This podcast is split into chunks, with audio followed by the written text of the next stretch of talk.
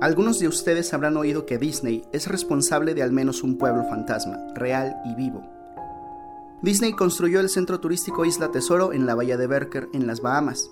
No comenzó como un pueblo fantasma. Los cruceros de Disney realmente llegaban al centro y dejaban turistas para que se relajaran a todo lujo.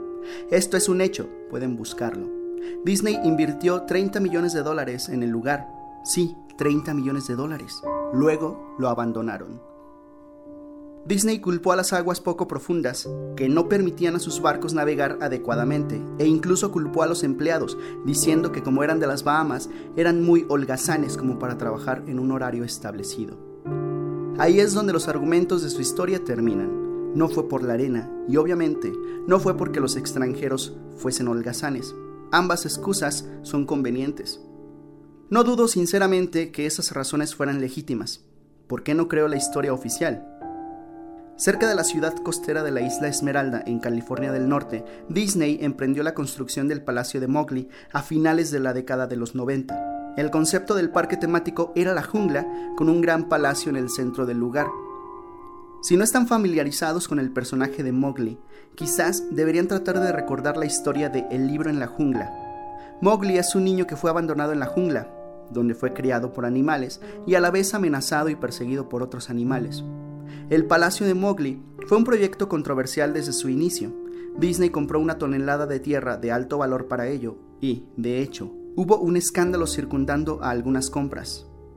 El gobierno local los acusó de querer dominar su territorio y luego cambió de parecer y le vendió las propiedades a Disney.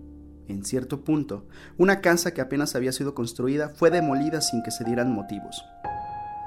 La tierra que el gobierno tomó estaba destinada para un proyecto ficticio de la construcción de una carretera. El pueblo, sabiendo de qué iba el asunto, comenzó a llamarla la pista de Mickey Mouse. Luego vino el arte conceptual. Un grupo de empleados estirados de Disney convocaron a las personas para una presentación pública. Su intención era venderles la idea de lo lucrativo que sería el proyecto para todos. Cuando mostraron el arte conceptual, ese gigantesco palacio indio rodeado de una jungla, lleno de hombres y mujeres vestidos con taparrabos y equipamiento tribal, basta decir que todos perdieron la cabeza. Estamos hablando de un enorme palacio indio, jungla y taparrabos, no solo en el centro del suelo relativamente rico, sino también en un área del sur de los Estados Unidos un tanto xenofóbica. Era una mezcla cuestionable para ese punto de la historia pero Disney se apropió de la comunidad y no había nada que se pudiera hacer o decir al respecto. Los medios de comunicación estuvieron en contra del parque desde un comienzo, pero una extraña conexión entre los holdings de los medios de comunicación de Disney y otras instancias locales entró en el juego, y sus opiniones se fueron en dirección opuesta. Como sea, Isla Tesoro, las Bahamas. Disney gastó esos millones y luego partió. Lo mismo sucedió con el Palacio de Mowgli. Las instalaciones estaban terminadas. Hubo personas que realmente llegaron al parque. Las comunidades cercanas se atestaron de tráfico y se produjeron los contratiempos usuales asociados con la afluencia de turistas perdidos e irritados. Luego todo paró. Disney lo clausuró y nadie supo qué demonios pensar, pero estaban felices por ello. La pérdida de Disney fue muy hilarante para un enorme grupo de ciudadanos que no querían nada de eso para empezar. Honestamente no volví a pensar en ese lugar desde que escuché que cerró hace más de una década. Vivía quizás a unas cuatro horas de Isla Esmeralda, así que en realidad solo escuché los rumores y nunca experimenté nada de primera mano. Entonces leí este artículo de alguien que había explorado Isla Tesoro y publicado todo un blog sobre las cosas extrañas que encontró ahí, cosas que simplemente abandonaron. Cosas rotas, inutilizables, probablemente arruinadas por los disconformes empleados que habían perdido su trabajo. Hombre, seguramente los habitantes de todo ese lugar colaboraron en destruir el centro. Esas personas se debieron de sentir tan enojados con Isla Tesoro como se sintieron aquí con el Palacio de Mowgli. Bueno, a lo que trato de llegar es que ese blog sobre Isla Tesoro me puso a pensar. Aun cuando habían pasado muchos años desde que cerró, supuse que sería interesante hacer una expedición al Palacio de Mowgli. Tomar algunas fotos, escribir sobre mi experiencia y probablemente ver si había algo que me podía llevar a casa como recuerdo. No voy a decir que no perdí el tiempo en llegar ahí, porque sinceramente me tomó un mes para animarme a ir a Isla Esmeralda, desde que encontré ese blog sobre Isla Tesoro. En el curso de ese mes, por supuesto, investigué mucho sobre el parque temático, o mejor dicho, lo intenté. Naturalmente, ningún sitio oficial de Disney hacía ninguna mención de él. Sin embargo, era aún más extraño que aparentemente nadie, antes que yo, había pensado en publicar algo acerca del lugar o siquiera subir una fotografía. Ninguno de los programas de televisión local o sitios web de periódicos habían dicho algo sobre el parque, aunque eso era lo esperado, puesto que habían decidido seguir el mismo camino que Disney. No iban a estar exhibiendo sus fracasos, ¿o sí? Recientemente aprendí que las organizaciones pueden pedirle a Google, por ejemplo, que remueva enlaces de los resultados de búsqueda, básicamente por ningún motivo. Pensándolo bien, no era que nadie habló del lugar, sino que sus palabras se hicieron inaccesibles. Así que, en conclusión, apenas si podía encontrar el parque. Los lugareños no me ayudaron en nada, pues la mayoría eran inmigrantes que se habían mudado a la playa en años recientes, o antiguos residentes que solo me hicieron mala cara al momento de que empecé a preguntar. ¿Sabe en dónde puedo encontrar el palacio de Mowgli? El viaje en auto me llevó un camino de maleza excesivamente largo. Habían crecido plantas tropicales de manera descontrolada y saturaban el área junto con las especies de floras nativas que realmente pertenecían ahí e intentaban reclamar su tierra. Estaba asombrado cuando llegué a la entrada principal del parque. Era una inmensa puerta monolítica de madera, cuyos soportes en ambos lados se veían como si hubiesen sido extraídos directamente de secoyas gigantes. La puerta como tal había sido agujerada en varios lugares por pájaros carpinteros y fue carcomida desde la base por insectos excavadores. Colgando en la puerta estaba una lámina de metal con letras garabateadas en pintura negra, abandonado por Disney. Claramente la obra de algún antiguo residente o empleado que quería hacer una pequeña protesta. La puerta estaba lo suficientemente abierta como para entrar caminando, pero no en auto, por lo que, agarrando mi cámara digital, seguí mi camino a pie. Los adentros del lugar estaban tan llenos de vegetación como la entrada. Palmeras descuidadas sobre pilas de sus propios cocos, matas de plátano en un estado similar, recubiertas de su propio desecho pestoso y plagado de insectos, había cierto choque entre orden y caos, ya que plantas perennes, sembradas cuidadosamente, se mezclaban con la maleza y pestilentes hongos ennegrecidos. Todo lo que quedaba de la estructura exterior estaba arruinado, solo era madera podrida y varios trozos carbonizados de materiales no identificables. Lo más interesante era la estatua de Balú, el oso amistoso del libro de la jungla, que se encontraba en una especie de patio enfrente del edificio principal. Estaba esculpido en una posición jovial con los brazos extendidos hacia uno, viendo a la nada con una sonrisa infantil, con desechos de ave cubriéndole su pelaje y enredaderas por toda su plataforma. Me acerqué al edificio principal, el palacio, encontrándome con que la fachada estaba llena de graffiti, en donde la pintura original aún no se había descarapelado. Las puertas de la entrada no solo estaban abiertas, sino que habían sido separadas de sus bisagras y robadas. Por encima de las puertas, o el amplio espacio en donde una vez habían estado, alguien pintó una vez más la frase abandonado por Disney. Me gustaría poder contarles sobre todas las cosas increíbles que me encontré dentro del palacio. Estatuas olvidadas, cajas registradoras abandonadas, una sociedad de vagabundos super secreta, pero no. El interior del edificio estaba tan escueto, tan vacío, que creo que incluso se robaron la moldura de las paredes. Todo lo que era demasiado grande como para ser robado, como mostradores, mesas y árboles artificiales gigantes, se encontraba reposando entre ese espacio deshabitado que amplificaba el sonido de cada paso que daba. Revisé todos los lugares que podrían parecer interesantes de alguna forma. La cocina era como se imaginarían, un área para preparar alimentos industriales con todos los utensilios y el espacio, sin escatimar gastos. Cada superficie de vidrio estaba rota, cada puerta colgaba de sus bisagras, cada superficie de metal estaba abollada y dentada. Todo el lugar olía a orina. El enorme congelador, ahora ni siquiera remotamente helado, tenía estante tras estante vacío. Había ganchos adheridos al techo, seguramente para colgar carne. Los baños se encontraban en el mismo estado que el resto del lugar.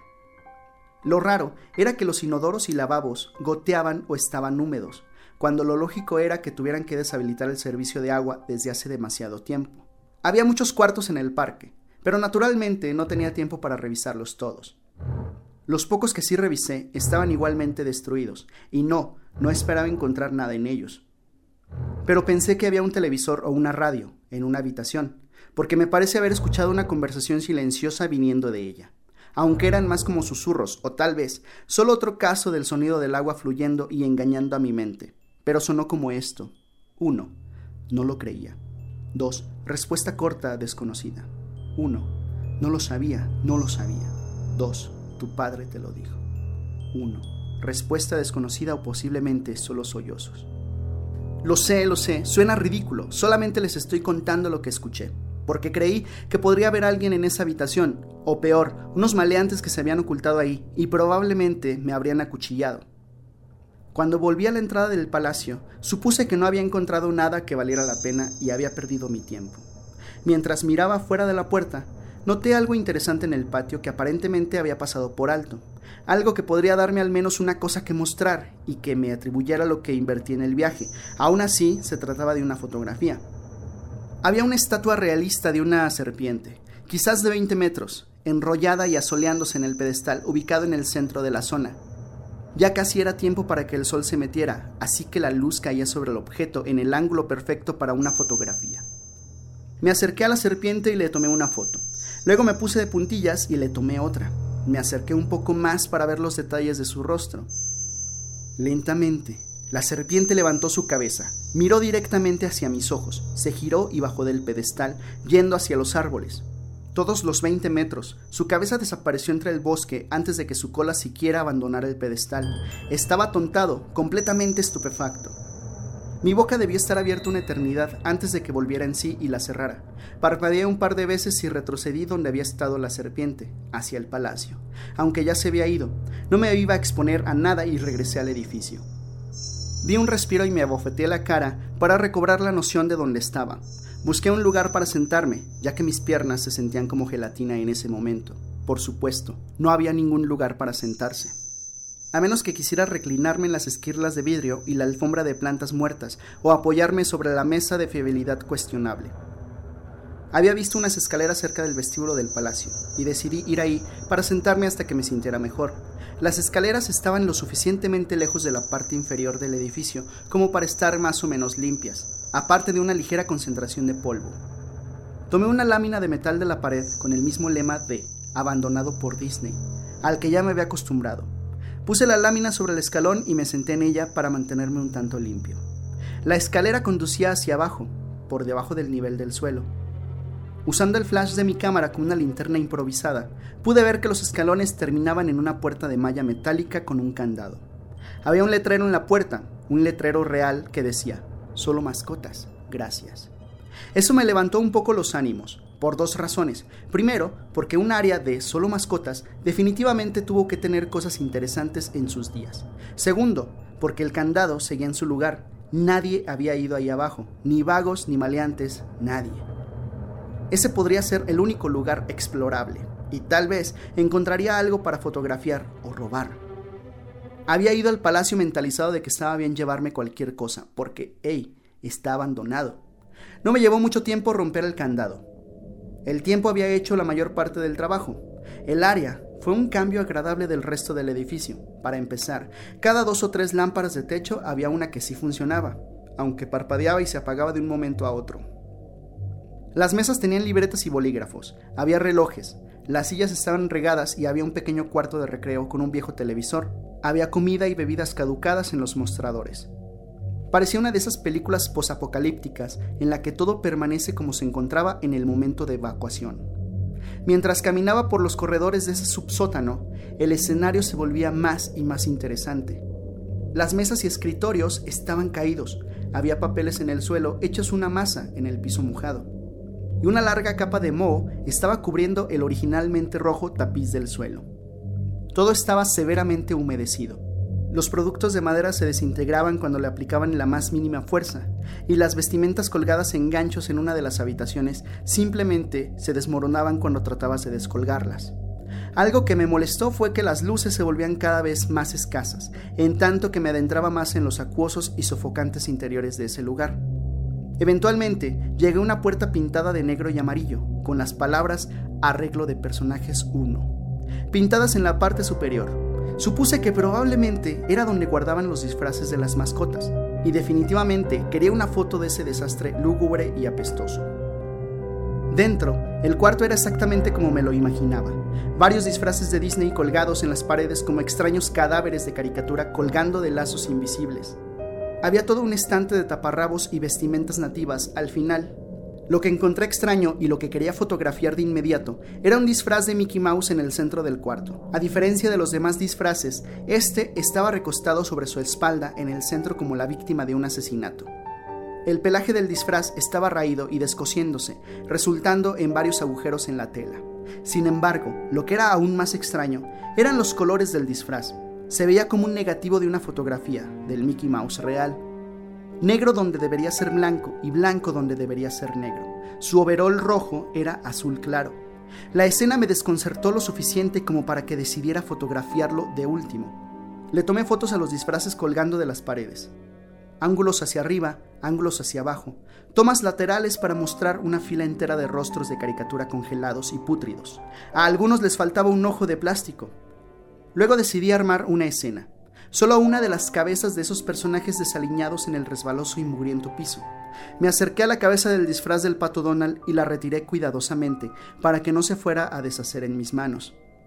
En lo que miraba a la mohosa cabeza de ojos grandes, un fuerte sonido de algo cayendo me hizo sobresaltar. Vi hacia mis pies y entre mis zapatos había un cráneo humano. Había caído de la cabeza de la mascota y se había hecho añicos en el suelo. Solo quedaba el rostro vacío y la mandíbula inferior, viendo hacia mí. Solté la cabeza del pato inmediatamente como se esperaría, y me moví hacia la puerta. Mientras estaba parado en la entrada, volteé a ver el cráneo en el suelo. Le tenía que tomar una foto, ¿saben? Tenía que, por un sinnúmero de razones que pueden sonar tontas, pero solo si no lo piensan a fondo.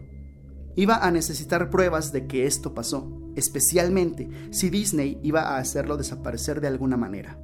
No tenía ninguna duda en mi cabeza, desde el comienzo, de que aun si solo se trataba de negligencia grave, Disney era responsable de esto. Ahí fue cuando Mickey, esa versión en negativo de él, a la mitad del cuarto, se empezó a levantar, primero sentándose, luego apoyándose sobre sus rodillas. Ese disfraz de Mickey Mouse, o lo que estaba dentro de él, se puso de pie, viéndome fijamente con su rostro falso, mientras yo murmuraba un no una y otra vez. Con mis manos temblando, mi corazón palpitando violentamente y mis piernas, que de nuevo se habían convertido en gelatina, alcancé a levantar la cámara y apuntarla a la criatura que ahora me estaba estudiando. La pantalla de la cámara digital solo mostraba píxeles muertos en la forma de esa cosa. Era una silueta perfecta del disfraz de Mickey. Cuando la cámara se movía por mi pulso tembloroso, los píxeles se dispersaban, alterando la pantalla donde quiera que la silueta de Mickey se moviese. Luego la cámara murió la pantalla se tornó negra y silenciosa e inservible. Alcé la vista de nuevo hacia el disfraz de Mickey. Oye, dijo con una voz débil y distorsionada, pero que remedaba perfectamente a la de Mickey Mouse. ¿Quieres ver cómo me saco la cabeza? Comenzó a tirar de su propia cabeza, posando sus torpes dedos aguantados alrededor de su cuello con movimientos impacientes, como un herido que trata de librarse de las mandíbulas de su depredador. Mientras empujaba con sus manos desde su cuello, empezó a brotar muchísima sangre. Me di la vuelta, escuchando el enfermizo sonido de prendas y carne siendo rasgadas. Solo me interesaba salir. Arriba de la entrada del cuarto vi el último mensaje tallado en el metal. Abandonado por Dios. Nunca logré sacar las fotos de la cámara, nunca hice la entrada del blog sobre ello. Luego de que huí de aquel lugar, luego de que huí por mi cordura, si no es que por mi vida. Comprendí por qué Disney no quería que nadie se enterara de la existencia del palacio de Mowgli. No querían que nadie como yo entrase, no querían que nada como esto saliera a la luz.